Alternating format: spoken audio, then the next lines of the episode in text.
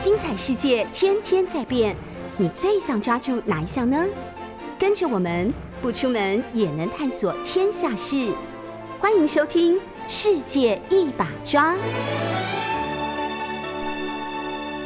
欢迎来到 FM 九八点一九八新闻台，您现在所收听的节目是《世界一把抓》，我是主持人药理诗诗，让我们一起用轻松有趣的科学观点来听见身体的、心灵的、生活以及艺术的健康新世界。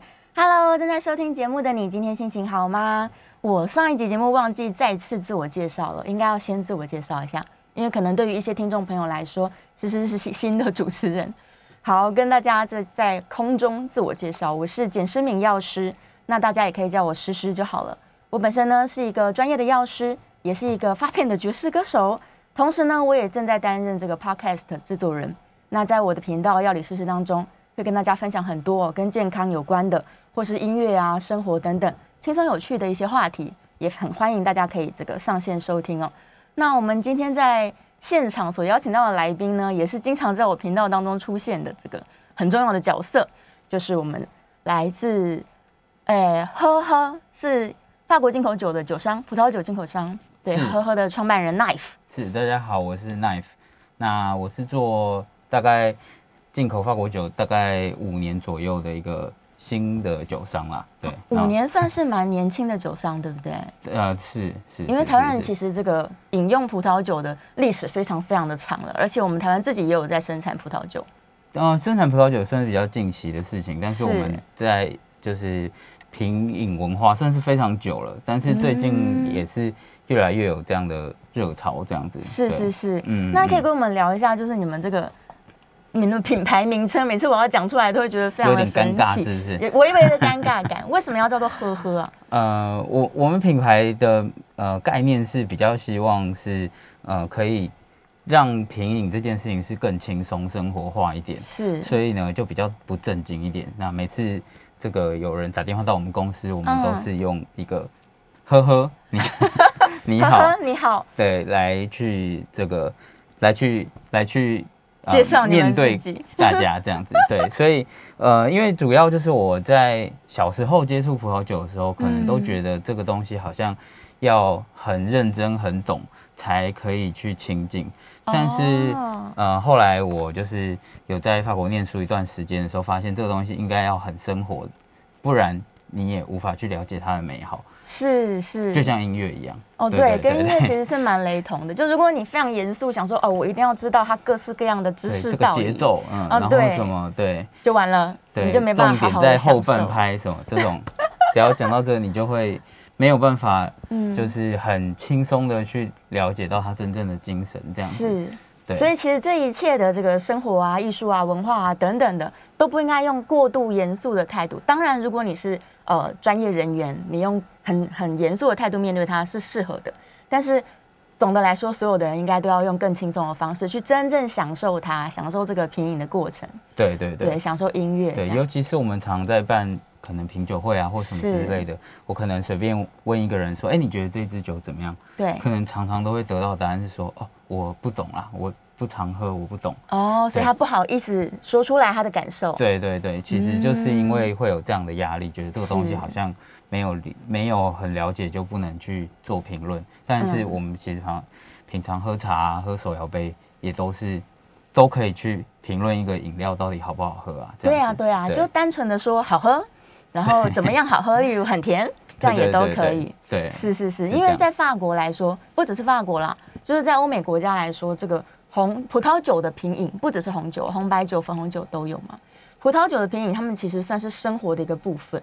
那尤其在法国地区，这个葡萄酒的饮用量甚至是非常非常多的，所以他们等于每天可能中午就会开始喝一点，对，然后尤其晚餐的时候喝的更多。对，这样是以这个世界上的数据来说，是可能全世界卖最出口最高的可能是意大利。哦，但是第二名是法国，那这样子想想说，哎，是不是法国这个比较少这样子？没有，但是其实是因为它的内需就太高了，哦，所以他把他产出来的葡萄酒有有大部分自己喝，全部都喝光了，所以他们也无暇外销。对对对对，原来如此，原来如此。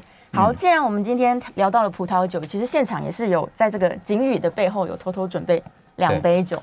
对，我们等下如果可以把口罩偷偷的，就是多喝一两口这样。就是你所以我们你拿掉口罩喝的时候，嗯。我就不能。哦，对，一个人拿掉口罩，另外一个人不要，对对。还是要很注意防疫哦。OK，好，所以我们今天所带来的也是这个法国的葡萄酒，对是是是是，因为你们所进口的都是是。来自法国各个产区都有，没有呃不到各个产区啦，是。几个主要产区，主要大产区都有。香槟、波尔多、嗯南法，然后跟一些小产区这样子。是是是。对，好。那，既然你提提到葡萄酒的话，嗯我还是要跟大家，讲一下警语吗？对对我也对对正好想说，我们应该要说一下警语，来，请对说。对对，那我们对最主要就是未满十八岁，请勿饮酒啊。是，对，因为如果在呃未满十八岁之前就喝酒的话，是会非常伤脑的。对哦大家是不是都有这种经亲？戚，小时候就是会嗯找你喝酒这样，对，然后就跟就跟你说啊，我在多小的时候也是喝过啊，是嗯，那你就知道为什么会很伤脑了，因为都会有这样的亲戚。好的好的，所以未满十八岁请勿饮酒。还有呢？还有就是，当然是饮酒过量有害健康。哦，等一下，不知道思思可不可以告诉我们说，怎么样叫做适量的饮酒有有有我们今天因为这种事情就每个人的适量都不太一样。是，其实为什么就是世界范围会提出所谓的适量饮酒，就是大家太不适量了，一旦开始喝了，就会进入一个那个肯定会一直超过自己的的状态适量。。对对对，对所以嗯，饮酒过量有害健康，非常重要。对另外还有一件事情，不要跟荷包过不去，所以酒后不开车。哦，我以为说不要买太贵的酒，酒后不开车，嗯对对，就是不是荷包的问题啦，其实不只是安全的问题，主要是安全，主要是安全的问，题对。因为你一定会觉得你还可以开，但是实际上你一定是不能开，一定是不能开自己的判断啊什么的，减少一点点都是增加非常非常多危险。是是是，就是不要有侥幸心态啦。其实我身边也不少的朋友们会觉得，哎、我只喝了一杯，那我就可以开车，警察不会发现。不不不不不，警察都会发现。对，绝对不行，对对对，绝对不行。所以对，酒后不开车，安全有保障。是对，这一定要不断的跟大家宣导这件事情。好，既然提到了呢，在这个法国人的生活当中，葡萄酒的品饮简直就是每天都在喝的状态。对啊，对啊。嗯，那你有听过有一个名词叫做法国悖论吗？有啦？我们是做葡萄酒的，肯定有听过这个说法。就是完全知道这件事情。嗯，不不知道是不是完全知道，但嗯一定有听说过这个。是，对，就是你记不记得小时候我们在读那个饮食应该要怎么吃的时候，有一个金字塔，饮食金字塔。有啊，在那个建教课本上面。对对对对金字塔底层就是一些五谷杂粮啊，对对对是那个淀粉类嘛，然后中间一层可能是一些肉蛋奶之类的蛋白质来源，嗯然后一点点油脂，然后最上面可能是哎，最上面是什么我忘记了耶，最上面是最上面是油脂吧，就是希望越少的油脂越好。嗯、我我以为是那种调味料之类的。调味料 应该课本上不会把调味料放上去。你说辣椒在金字塔上面吗？？哦哦，对对，有可能，哎有可能、嗯是以前的饮食饮食金字塔是长这个样子的，是。但是当时法国人的饮食方式是反过来的，是特别油，对他们嗯。吃了非常多的这个特别重咸 butter 啊糖，对，然后吃一嗯。些牛排呀、排餐啊，对饱和脂肪量很多，是。油脂含量很高，是，而且餐餐都在喝红酒。是。但是法国的心血管疾病的发生率却比英国跟美国少的很多很多，对，所以这边就是发生了一个矛盾，就是他怎么吃这么油，嗯。还还这么特别健康，对。对，所以当时的营养学界就是才会关注到法国，想说，哎、这个跟我们所认为的健康饮食法完全不太一样。嗯对，所以叫做法国悖论嘛。所以这个是美国的营养学界，呃，是全球的营养学界都发现哦这个现象，是对，嗯所以大家都很关注。然后最有名的一个例子是一九九一年，是。他在美国的这个 CBS 新闻频道，是。新闻频道哦，直接播了六十分钟的纪录片。嗯。然后纪录片当中呢，就是首度把这个法国悖论的名词就是公布，啊。然后里面就说了很多法国人的饮食生活习惯等等的。是是，然后为什么他们吃的跟我们建议的完全相反，但是他们特别的健康？是。就你知道，一播出来那一年，就是美国的红酒、葡萄酒的销量上升百分之四十，哎，所以就是说他在节目里面嗯。去找原因，最后找到是因为是葡萄酒，就是他们喝了葡萄酒，所以可以呃等于说消化这消化这些脂肪啊，或者是说让它嗯变得呃有去得到更多呃对身体健康有益的呃一些元素。推测，他们当时是推测，节目这样推测，对，因为他不能跟主流的饮食建议就是抗衡嘛。对对对对那在当中唯一能够找到的一个可能性，就是他们喝了很多红酒，嗯然后像美国人，他们大部分是喝啤酒，是。对，所以当时就推测说，哎，是不是因为我们饮用的酒类饮料不同？嗯对，那是是不是因为这个红酒里面有特别多好东西，对。所以法国人这么健康呢？对，所以在那一年度的话，就是嗯那个葡萄酒的销量增加四十趴，在美国特别特别的好。嗯然后全世界的科学家呢，也投入了很多的精力哦，去研究说到底葡萄酒有什么特别之处，嗯它里面到底底有什么东西能够造成人类的这个健康特别好，去抵消这个不健康的饮食。当时是这样认为的。嗯于是啊，真的是做了很多很多的研究，是，然后发现，在红酒当中对，有上百种的多酚。嗯那你一听到了红酒多酚，其实我们大家应该有一点点观念哦，就是听众朋友们应该都听过，红酒多酚它其实是一个囊化性的名词，嗯。就是它里面有很多细节的。然后我稍微介绍一下，里面就是已经经过这么多年了，所以科学家研究出了很大多细类里面的节大类，呃，对，大类里面有一些有名的 跟比较不有名的多酚这样。是。对，那你们一定会听过的应该是花青素。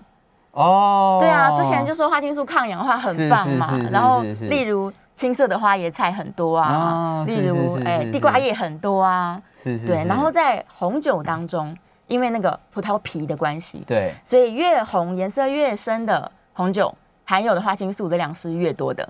嗯。对，那大家都知道说哦，花青素很抗氧化，我了解了，那果然还蛮好像蛮健康的哦。所以红酒的色素也可以说是很大部分是来自于花青素的颜色这样，是是来自花青素的颜色，是是是，然后有另外一个东西叫做蟹皮素，那蟹皮素又可以叫做洋葱素，它其实是黄色的来源。嗯。然后呃，在葡萄酒的种植呃观察里面会发现，如果这个蟹皮素的含量比较高，是。那就表示说这一批的葡萄日照比较充足，嗯。对，所以它含有的这个黄色的色素就会特别多。有。嗯，这边补充的话，如果说我们在呃看葡萄酒的酒色的时候，它如果偏黄一点、偏嗯，橘一点的话，对，通常是代表它比较呃老一点的酒，哦，对也就是也可以有这种感觉啊，就是好像它比较成熟一点，像是嗯太阳给它多一点能量那种感觉。嗯，对是。嗯所以黄色来自蟹皮素，红色来自花青素。那你就可以想象说，红酒里面呢，花青素多一些，是白酒当中呢，可能会比较有蟹皮素，但就就是花青素比较少了，因为它没有红色的颜色嘛。是，那这两种都是很好的抗氧化剂。对，那再来，我们就要提到里面的单宁。嗯哎，单宁在红酒的这个品质保存上面来说是很重要的元素，对不对？是，就是说我们一个葡萄酒它要能，呃，这边先讲一个事情，就是说，嗯大家会不会有一个观念，觉得说葡萄酒都是越陈越香，放越久越好？哎，有哎，传统有一般都会的这样认为嘛。是，但是其实上大概九成的酒都是大概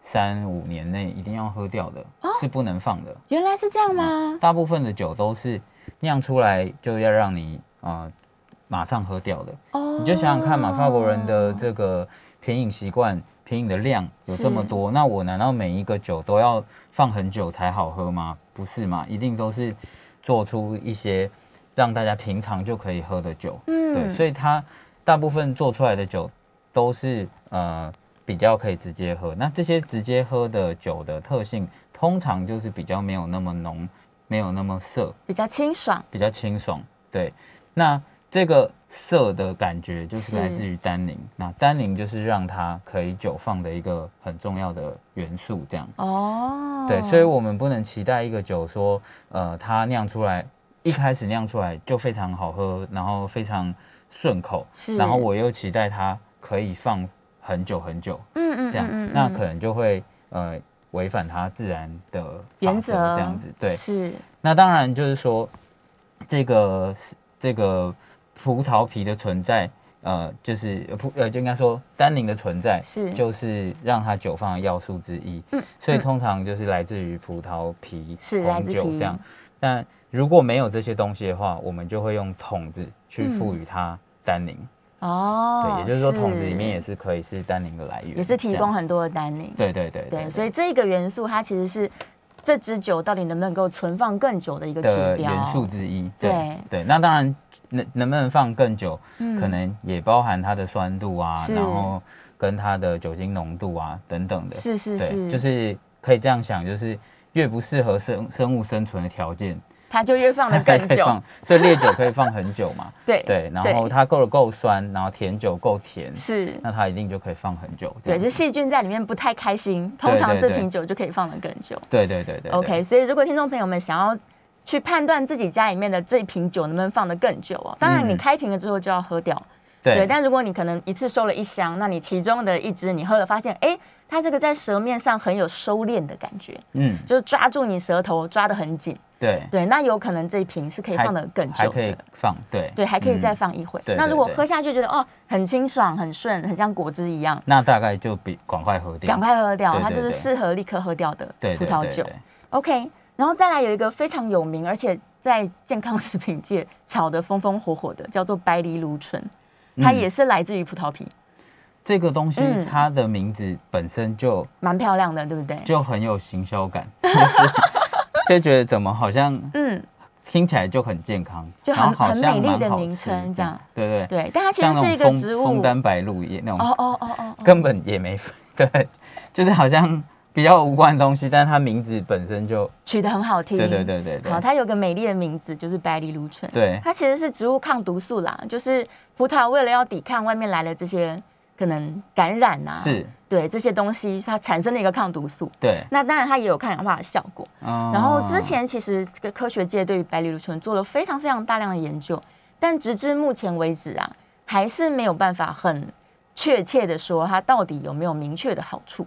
哦这样子吗？对这个东西感觉已经产品化一阵子了。已经产品化很长一段时间。常常，看到卖这个对。类似保健食品的东西，有是是是，宣称有这个东西，没错，但是呃，大家也许可以去上网看到有一个消息，应该是蛮大的消息，就是是。曾经有一个科学家关于白藜芦醇，他提出了非常大量的论文研究，嗯，至少有一百一百多篇。对，对，但是后来他被大学发现说，他的论文内容都有一些造假，数据的造假。嗯，对，所以等于这一嗯百五十篇在世界范围已经十几年了，是。但是可能都要全部作废的。哦，对，所以目前为止科学界也一百五十篇很多，很蛮多的，所以我们没有说白藜芦醇好或是不好，是。就是继续努力研究它。嗯那希望对于人类的健康是有帮助的，是是这样是是对。是，然后还有一些啊，像儿茶素，儿茶素是在茶叶里面特别多，对啊，在葡萄酒里面也很多哎、是不小心掺到了，是不是？哎、不是，它是来自种子，它是苦味的来源，哦可以理。解，嗯，是是是，所以你喝，茶觉得苦苦那个味道，其实也是儿茶素。嗯对，那关于儿茶素的研究也很多很多，它就是叫做茶多酚嘛。嗯那儿茶素的研究目前也是正面的也不少，嗯对，也是认为嗯说对健康很有帮助。是，但其实啦，只要能够抗氧化，它对于健康都蛮不错的。嗯对，所以我们在饮食当中就是多元的去摄取抗氧化剂，都对健康来说是有帮助。是是，对，那就因为科学家太好奇这个法国悖论了，对，然后就一直在红酒里面发掘这些各式各样的好东西，这样子。所以这个不是说在呃单一呃葡萄酒里面就有全部这些嘛，就是说嗯。在他是研究了很多不同的呃葡萄酒，红酒、白酒后发现全部都研究这些东西在可能在这些东西里面，所以所以其实就是不同的酒，它也许有不同的啊，没错对，没错比如，譬如说酒浓一点，它就会比较多单宁。对然后单宁比较多，对，然后白酒可能花青素、黄一点，它就会比较多血皮素多一点，这样子。对对对，啊连木桶哦，你刚刚提到的木桶对，也提供了很多很多的这个多酚类。是是是。对，除了你刚刚提到的单宁之外，也会有像香兰素，它是香气的来源。对，所以呃，这边问一个问题，所以如果嗯直接吃葡萄，是也有这些东西吗？也很有好处。但是葡萄皮、葡萄籽，你最好是一起打碎喝。哦，一起吃掉。对对对，所以如果吃葡萄不吐葡萄皮的人，还蛮不错的。这么说，是蛮不错的。哦，对是是是。然后我们之前在讨论这个法国悖论主题的时候，哎，奈夫有提到一个南法悖论，哦，是啊，是就是说，像我们现在对于这个刚刚我们知道了这么多这些元元素之后呢是，那我们是不是也会想说，那好像喝哪边的酒是不是会比较好？对，的这个问题？那刚刚也提到嘛，如果浓一点的话，可能就单宁比较是多一点。是。那这边也有另一个叫做南法悖论的，就是嗯，如果大家有去南法旅行的话，你会发现它的东西比整个法国都还要油。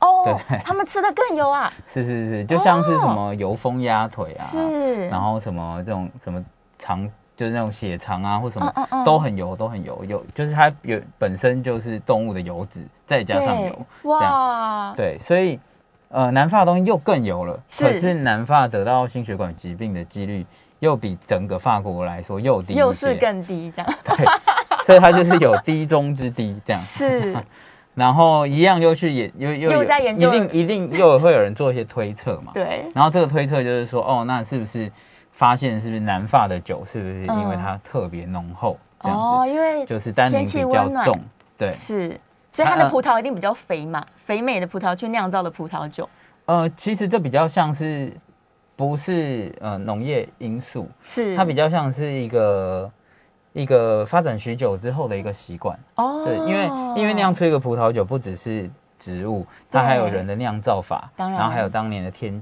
当地的天气，是。这样，所以它算是一个总体之后的结果，就是嗯。南边酿出来的酒就是喜欢酿的浓浓一点，是。纯一点这样。子。对，那不这个。呃，虽然我们这边讲这么多这个健康的事情，对，但是对于呃葡萄酒的饮用的重点还是风味，还是就是当饮料，是就是重点是这个饮料喜不喜欢喝。没错没错，对，那那所以呢，南边就会有酿出他觉得哦，我这样子一个地理环境，我酿出这样的东西是最最好喝的，最好喝的，最适合这个地区的。哦北边有他认为的，那是呃，所以呃以以品饮的感觉来说的话，北边就可能会相对清爽一点，然后南边就会比较这个浓厚一点。是是是，那在这个南法悖论的这个说法里面，嗯。就会觉得说，那也许就是因为这个南法比较浓厚的酒，它的多酚更可多了。能比北边还多，是。所以它吃的更油，又反而更健康。反而又更健康，但但这是就一非常非常样，有趣，对，就是这个推论跟前面的法国悖论有点像是在同样的逻辑上面。是是是是，所以不止世界范围研究法国，法国人又研究了南法，然后就觉得这样用用着世界的逻辑，对。非常非常有趣。好，我们这个时间差不多，等一下要进广告。但是在下一段节目里面呢，我们再请奈福来为我们介绍一下整个法国范围比较这个大分类的产区跟他们这个葡萄酒的风味的差异性哦，也让我们可以稍微更加了解这个来自法国的葡萄酒到底有哪一些不太一样的地方。好哦，谢谢 nine。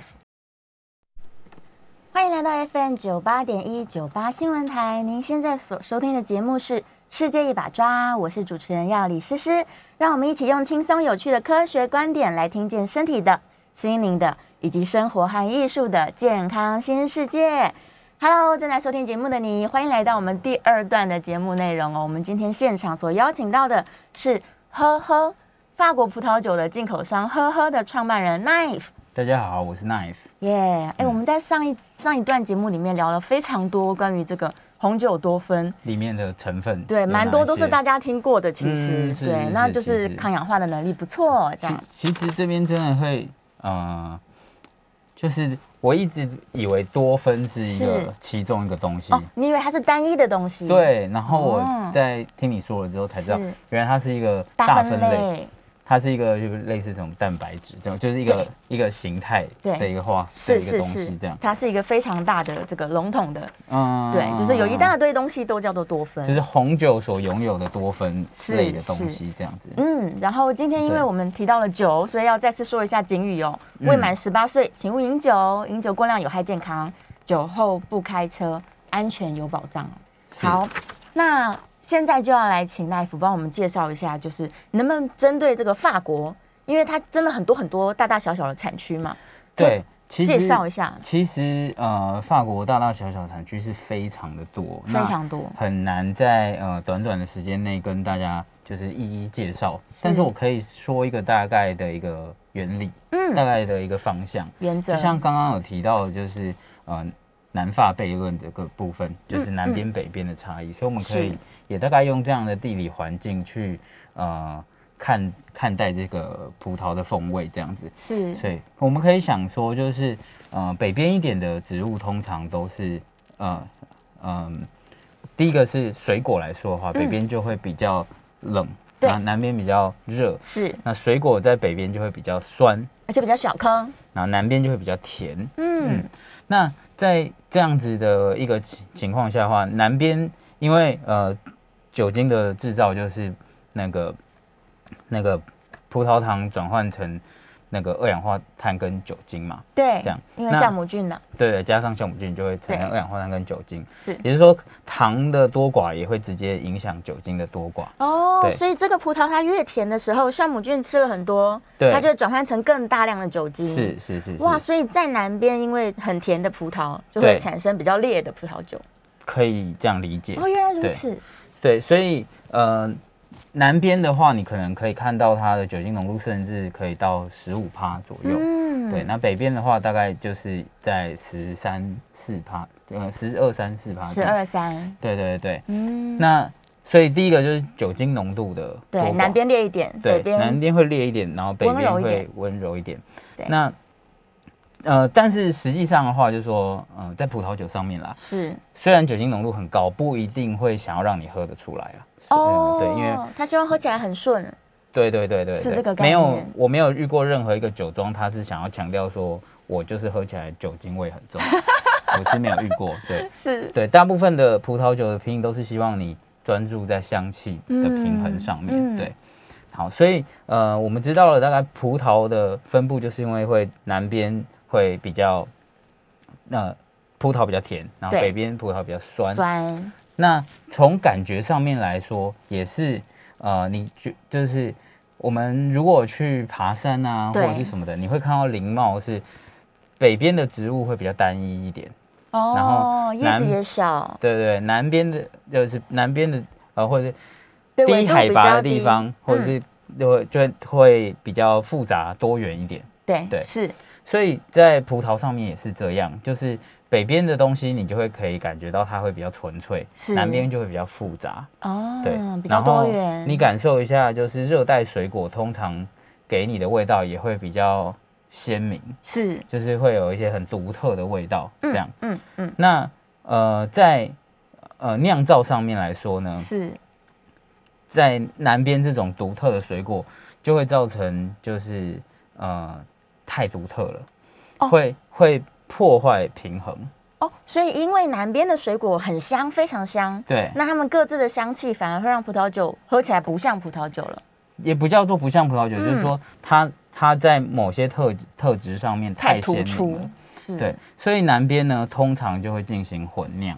哦，嗯就是为了要均衡，对，为了要调出平衡的味道，我不要太多这个果的味道，对导致说都没有这个这个桶的味道这样子。那我就要我就要这个去做均衡。对，对，所以越南边的葡萄酒呢，就是会越混酿。嗯嗯，那假设是像我们今天喝的这个是波尔多的，不算非常南边的，然后但是一个很知名的产区，是。那它大概可能用三两种、三种葡萄两三种。去混酿。是。那如果说我们是到地中海区域的的呃，像是普罗旺斯啊对。的地区的话，它可能甚至会用到七八九种葡萄哇，九种葡萄一去起对混酿，像中药一样，九种中药，对，对。它就是非常多种去是。一个复方，然后去把它做出来，甚至是每年它为了要做出类似的味道，哦它可能这个这个品种的配方会差异非常大。哦这样是，对，所以呃，那再回到讲到北边的话，嗯，也也许就像勃艮第，通常就是用一种单一品种的葡萄，对一种葡萄去酿造，嗯，这样。嗯，那它就是呃比较像是这个地方呢，它土地给我什么，那这个出来的东西它可能就够纯粹，然后就做出来的东西本身就很平衡，是，这样子，所以它就不需要去混酿，它就不需要去混酿，它可能花更多精神在于这个这个地块的照顾，这样子是，对，哦所以南北是有大概是这样的差异。那那大家可能对于南北比较没有观念，所以北边比较有名的产区就是我们刚刚提到的像勃艮第，对对对，勃艮第。勃艮那第呃，当然有一些白酒或者是呃气泡酒的产区，比如像香槟啊、阿尔萨斯，哦都在北边。是对，那中部一点可能就是波尔多，波尔多。啊其实也很南边的啦，是。对，然后但是比较不会算它为南真正的南边，嗯我们所嗯。提到的南法通常也不会包波尔多进去，我们认为它算是中间啦。对对，但是它当然是地理上蛮南边的，是。对。那是那再来就是南法，就像是普罗旺斯啊、嗯。朗朗格多克啊是、隆河啊这些的，比较是所所谓的南法，更南边一点，对对对对对哦。这样子。所以我其实甚至也可以从它混合了多少个葡萄的品种，我也大致可以判断说，期待这个酒的风味可能会是比较偏南边的风格，还是偏北边的风，格。其实你就把它当水果来考量，就是对。南部一点的水嗯，南南边一点的水果，热带一点的水果，是。它的风味就会比较复杂。对，就是不是说复杂就不好，或是复杂就比较好。嗯那有人喜欢追求纯粹，是有些有人喜欢追求复杂。哦，对这跟人的个性好像有一点关系，就是住在纬度高一点的地方的人，可能个性也比较冷静，对对，然对后酷一点。可以这样讲。对，南边的话就很热情，然后奔放这样。对，葡萄酒的感觉也会是类似这样子，就是哦北边的酒就会有一种是纯粹，然后就是干净一点，干净，然后跟细致的感觉这样哦，子。是是是，嗯然后南边可能稍微直接一些，或者是奔放一些。如果我们现在只是讲法国，或者是你可以想象，如果是西班牙的酒，嗯，那就是更更更奔放了，更更更奔放更。直接。对对对，哦，是是是，哇，嗯非常有趣耶！所以正因为它是农产品，它是葡萄酿造出来的，，对所以它跟整个风土产区的状况是非常直接相关的。对，而且它算是就是非常多年来的一个、嗯，的一个结果。是，嗯，就是不是说这个地方，譬如说大家会认为白葡萄酿白酒，对，红葡萄酿红酒，但其实红葡萄也可以酿白酒啊。就把皮去掉，对它就可以酿白酒。对，但是。但是就是这是一个多年来的一个结果，就大家嗯。觉得什么葡萄适合酿什么酒是。的一个经验结果，是是是。对，跟人跟土地的一个交互作用的结果，这样，对对对对对，嗯，好好，太棒了！这样大家关于这个葡萄酒的品饮，可能又有就是更多新的想法。OK，也不要那么害怕啦，因为最重要的还是回到喝喝的这个理念来说，最重要还是你享受葡萄酒的过程。对，就是对其实真的不用管什么品种啊，嗯然后或者是产区要记得怎么样啊，对基本上就是呃饮料本身跟你的关系，就像看电影一样，很个人的。啊，非常个人的，对你觉得好喝，你觉得喜欢，它就是很适合你的一，支最好喝的酒。就是你喜欢的那支酒。没错，没错。对，好，然后再回到呢，我们这个法国悖论哦，我非常好奇，于是呢，我就去找了这个大量的论文回顾，就是二三十年期间的这些论文回顾，是。然后我们想要知道说，到底这个葡萄酒里面的红酒多酚，它对于我们的健康是不是真的有科学家认证的实质上的帮助？但是呢，呃，这个实证医学是这样的，就是可能会有一些科学家认为有用，对。一些科学家就提出反证说没有用，对。然后再来就是因为它里面真的含有酒精，是。对，那酒精对于健康来说到底是好还是坏，也是辩论非常的激烈。是是是，对，所以这个回顾的文献当中啊，他们非常委婉的提到说，可能有一些些的好处，嗯，一些些，对但也也不能说很巨大，不能肯定的说是。超级好这样。是是，对，所以你只能说，嗯，也许真的有一些些对于心血管的好处，嗯，那可能对于我们的这个心脏对，这个收缩压，可能有一些些微微的帮助。是，对，这是二三十年的所有论文对，得到的结论。就这样。是效果不显著，这样。哎，有一点点，有一点可以观察到微微的是变化，这样。对，那所以来，我们还是提一下，这个美国每年都会提出一些饮食建议的指南。对对对，刚刚提到的适量，什么样叫适量什？么叫适量？因为酒精真的是还不知道好不好嘛。对对而且纯酒精啊，它也是有非常多风险的，是，对于神经的抑制啊，然后可能有些致癌的风险等等。对，所以纯酒精当然是不要太多。嗯，对，嗯那究竟呢？大家认为所谓的适量是什么？这个每年都会提出来。那以前的呃建议比较宽松，哦但二零二零每年都有一个新的适量。对对对，但二零二零哦。严格了，因为希望大家尽量别喝，这样。哦，对，所以美国呢提出了说，这个建议大家一天喝的量大概是多少呢？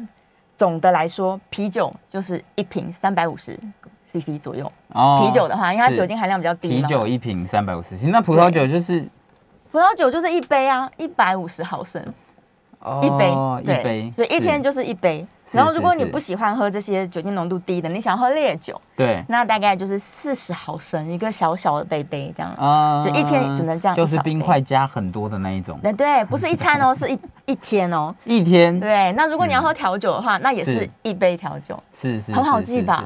一瓶啤酒。就是一个单位啦，什么东西都一个单位，都是一个单位，所以人家产出这样一杯给你，不要觉得它倒很少，它是给你适量。对是适量，是为了你的健康着想。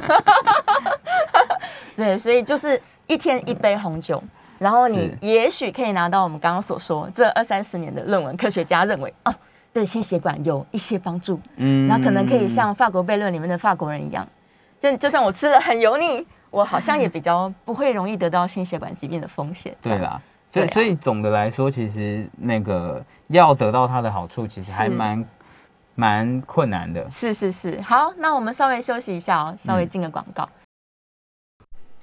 欢迎来到 FM 九八点一九八新闻台，您现在所收听的节目是《世界一把抓》，我是主持人要李诗诗，让我们一起用轻松有趣的科学观点来听见身体的、心灵的、生活以及艺术的健康新世界。我们今天现场请到的来宾呢是法国葡萄酒的进口商呵呵的创办人 Knife。大家好，我是 Knife。耶我们在前面两段节目里面已经聊了很多哦，关于这对个，但是我产区啊，我比较想要知道说，那现在嗯的看法有没有对于法国悖论有没有什么新的想法？有啊，其实以就是最新的这些营养学的观念，我们再重新看一下法国悖论，是。你就发现它其实没有，它不是悖论呢，因为近代的营养学已经发现，就是不要吃那么多的碳水化合物，反而是好油对于健康有很大的好处。所以是一开始的金字塔就就是一个呃八零年代的金字塔。错误的想法，就是当时认为那是对的啦，但是哦现在重新看，现在的潮流不金字塔不长这样，不长那样，现在反过来是倒金字塔，所以是。现在希望大家多吃一些好油嘛，好脂肪，然后嗯蛋白质一样是适量，但是碳水化合物由于我们运动量减少，对这个嗯其实，在九八新闻台，嗯，新闻台这边讲了很多关于关于健康啦，关于对呃断食啊，是。然后饮食的平衡啊，是是是。所以这些节目其实大家如果有空的话，也可以再回去重新听，嗯。你就会发现说，哦，嗯目前科学界建议的饮食金字塔是。是反过来的，嗯，对。那这就是呃，我之前听过什么地中海型饮食这样子吗？地中海型饮食比较强调的是天然当季的食物，然后食物里程比较短，然后多元化。嗯对，但像现在饮食是强强调说好油要多吃一点嘛。对对，那我们来看看啊，来所谓的法国饮食有几个重点。对，第一个就是法国人吃了很多的好脂肪，嗯超级多，对，然后而且大部分的是来自乳制品的。嗯对，因为嗯法国呃，如果有在煮饭的人应该都知道，法国产的这个乳制品的品质是非常好的。是对，所以像我们就特别喜欢买像纽西兰的啦、法国的啦，他们的嗯 butter、奶油或者是 cheese，嗯对，因为他们都是用比较好的方式，然后比较让牛快乐的成长，然后取得新鲜的乳源，这样。嗯嗯嗯对，那法国人吃了很大量的好的脂肪，嗯而且是好的乳源。对，那这是第一点，所以这其实是更健康的一种吃饭的方式啊。法国的鲜奶真的比较好喝。哦，真的很好喝，是不是？台湾现在也有很多很好喝的鲜奶。对对，现在有比较好。对对对对对对，所以如果你真的喝到就是良好的这个呃培养出来的牛奶，它真的是超级好喝，就不需要添加太多东西。嗯对，然后再来第二件事情是啊，法国人吃饭的分量很小，而且是慢慢吃。啊，你是说淀粉的摄取量还是呃，应该是他们饮食当中的一份一份都比较小，但是他们会吃很久。呃对，总量应该是不小啦。对但是你有如果有吃过法式料理，你就会发现他们可能前菜一点点啊，对然后再来一个冷菜，再来一个热菜，对对，然后会很慢很慢上对，菜。这对于有效率洁癖的人真的是一个地狱，哦，真的吗？会非常久，你会坐在那边不知道干嘛。哦，所以你刚去法国的时候觉得很困扰没有，就是会那个你早要吃完了，结账结不掉啊，哦因为不来理你啊，然后他下一道菜不上啊，或者是什么的。哦。你想说我已经吃到第二道了，这个第三道怎么就是不对，来这样你就？想说，哎、可是我等一下还要去干嘛？他他也不会，他也不会帮你加快。但你有没有看一下邻近的法国人在做什么？都在聊天啊？哦，所以他们就是花很长的时间聊天，慢慢 吃饭这样。对，因为他们的分量小，然后他们的饮食时间比较长。嗯，就我所认识的法国人，一个晚餐至少都要吃两到三小时，对啊，就算他不是吃那种米其林料理哦，他普通都会吃吃普通都吃这么久，然后太太爱聊天了，非常热爱聊天。对对，那就是因为他边聊边吃，而且一口一口一点点，所以他已经在消化了。嗯那对于胃肠道的负担相对来说也是小的。嗯对，那这也是比较健康嘛。我们都强调要细嚼慢咽，是饮食多样化。是，那在法式料理的这个传统里面，他们已经办到了。对对对对对对，然后再来呢，就是法国人他们很喜欢用新鲜食材制造食物，哦，是是，这也是法国料理的精髓嘛。对，而且这个事情是，呃，不是说都是欧洲都这样哦，是嗯法国这样，法国特法因为它别这样，是农业的一个大国，就是它是农业起家的，这样有点像这样。是假设你去隔隔隔个海的英国，它的超市那个冷冻食品的排面是，哦，特别特别多，然后新鲜蔬果一点点。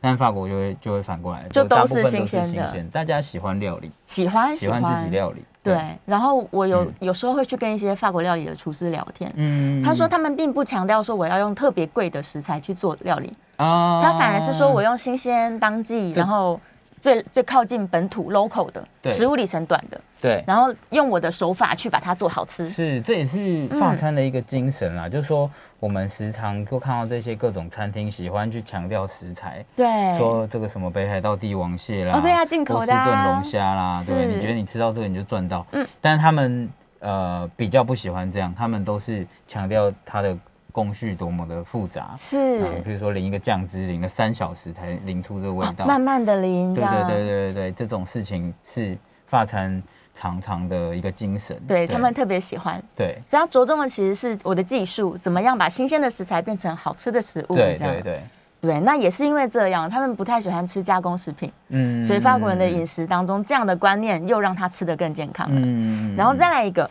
法国人平常几乎不吃零食，对不对？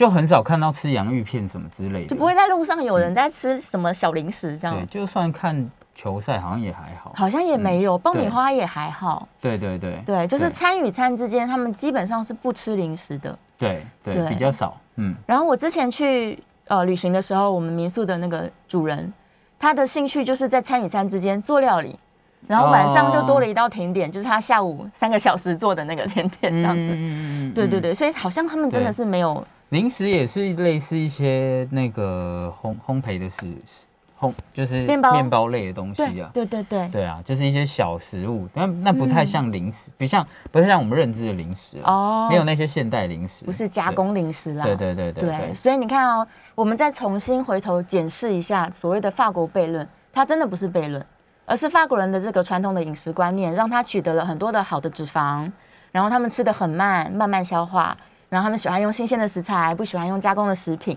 而且也不太喜欢吃垃圾食物，不吃零食。嗯你综合起来看，就发现是因为他们的饮食真的比较健康，比美国、比英国可能健康一点点，对所以他们的心血管疾病的发生率就比较低。对，所以对留言破解与葡萄酒无关，呃，还是有一点点关系。科学家说有一点点，对？是啦，的确本来就是这样。我觉得这个东西本来就不是说我们因为健康才去喝它，对而是说因为它就是一个很好喝的饮料，好喝然后我们去去欣赏它好喝的部分，是是是，就是风味啊，欣赏它很有趣的变化。真的不需要为了这个去让它这个特别多买来健康这样，对。你对你不用特别说哦，这个对心脏很好，你要买来多喝，不行不行，不行。这个就是对，就有点某些其他电台会做这个事。啊，是吗？没有啦。好了，提到葡萄酒，我们要再说一次警语哦：未满十八岁请勿饮酒。虽然葡萄酒的世界非常的有趣，但是十八岁之后再来探索比较好。是，然后饮酒过量呢，绝对是有害健康的，所以适量饮酒就好了。再来就是酒后不开车，对你的安全是最有保障的。好，最后我们有一点点的时间，这个我非常好奇一件事情。是，既然在前面的二三十年都认为葡萄酒对健康很好，对对。那在法国最近有没有流行什么有机酒啊、自然酒啊？它跟健康有关系吗？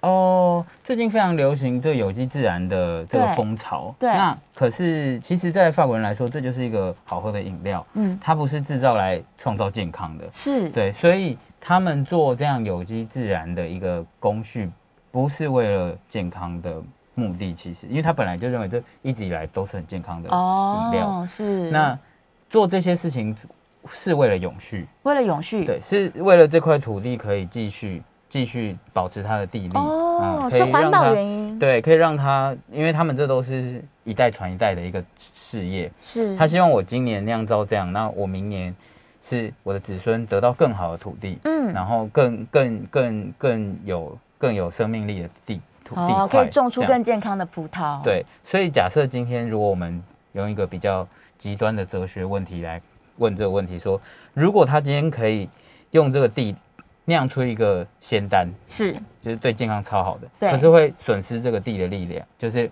会让这个地很久种不出来哦很东西。贫瘠对，那他就不会选择酿这样的酒，哦，真的，对健康好，但是对土地不好嘛？对，嗯那他就不会酿这样的酒，他是为了永续而进行的。它是为了保护这个土地。对对对。哦，因为法国的酒庄其实历史都非常悠久了，对不对？对对对，我们可能问到什么传到第三四代，那算是非常年轻。年轻对，可能都传了十几代，哇，对而且有千年以上的酒庄也都很多。所以它对这个同一块土地需要让它一千年来都可以不断的种植出健康的葡萄。对对对，哦，那这么来说的话，理论上大部分的法国酒应该都算是自然酒，也都算是有机葡萄酒吧？这个就是比较复杂，关于就是嗯自然跟自然酒的定义。有机的话，当然是说有认证的问题。哦，对，有认证，那关于自然定义就是非常多种，然后呃呃，如果因为因为呃大部分不能算的原因，是。是因为一个添加物叫二氧化硫。哦，二氧化硫是用来二氧化硫是让它更稳定，比较不会就像防腐剂防腐剂一样。是。但是这个是一个可能从罗马时代就有的技术，就是是。从蜡里面来取得，哦，就蜡烛的蜡来取得这个东西添加进去。但是在有机的角度，这一定还是一个添加物，人工添加物，就就不好这样。对，对，所以呢，就是大部分不能算，但他们自己都觉得啊，我就是自然的啊、所以他不会去特别申请的情况也是非常多。OK，但是当然，因为现在各种资本的进去，嗯，使用这些添加物的这个酒庄也是很多啦，嗯所以不一定所有的都算这样。是是是。但总之，它的逻辑就是说我尽量减少人工的干预，嗯然后让这个个土地它更呃更健康、更多样化。对，然后嗯，就是使用更自然的农法，是，可能它也不割草啊，它可能是手工去剪，不用除草剂对，啊，就是绿肥啊，对，然后绿肥，然后可能养一些小动物啊，来滋养土地这样。对对对哦，所以这才是自然酒的观念，对对，它并不是是一个认证的标章这样。嗯好，今天非常开心，我们在节目中请到了呵呵的 Knife 来跟我们分享很多关于葡萄酒的知识。我们下一次节目见，拜拜。谢谢大家。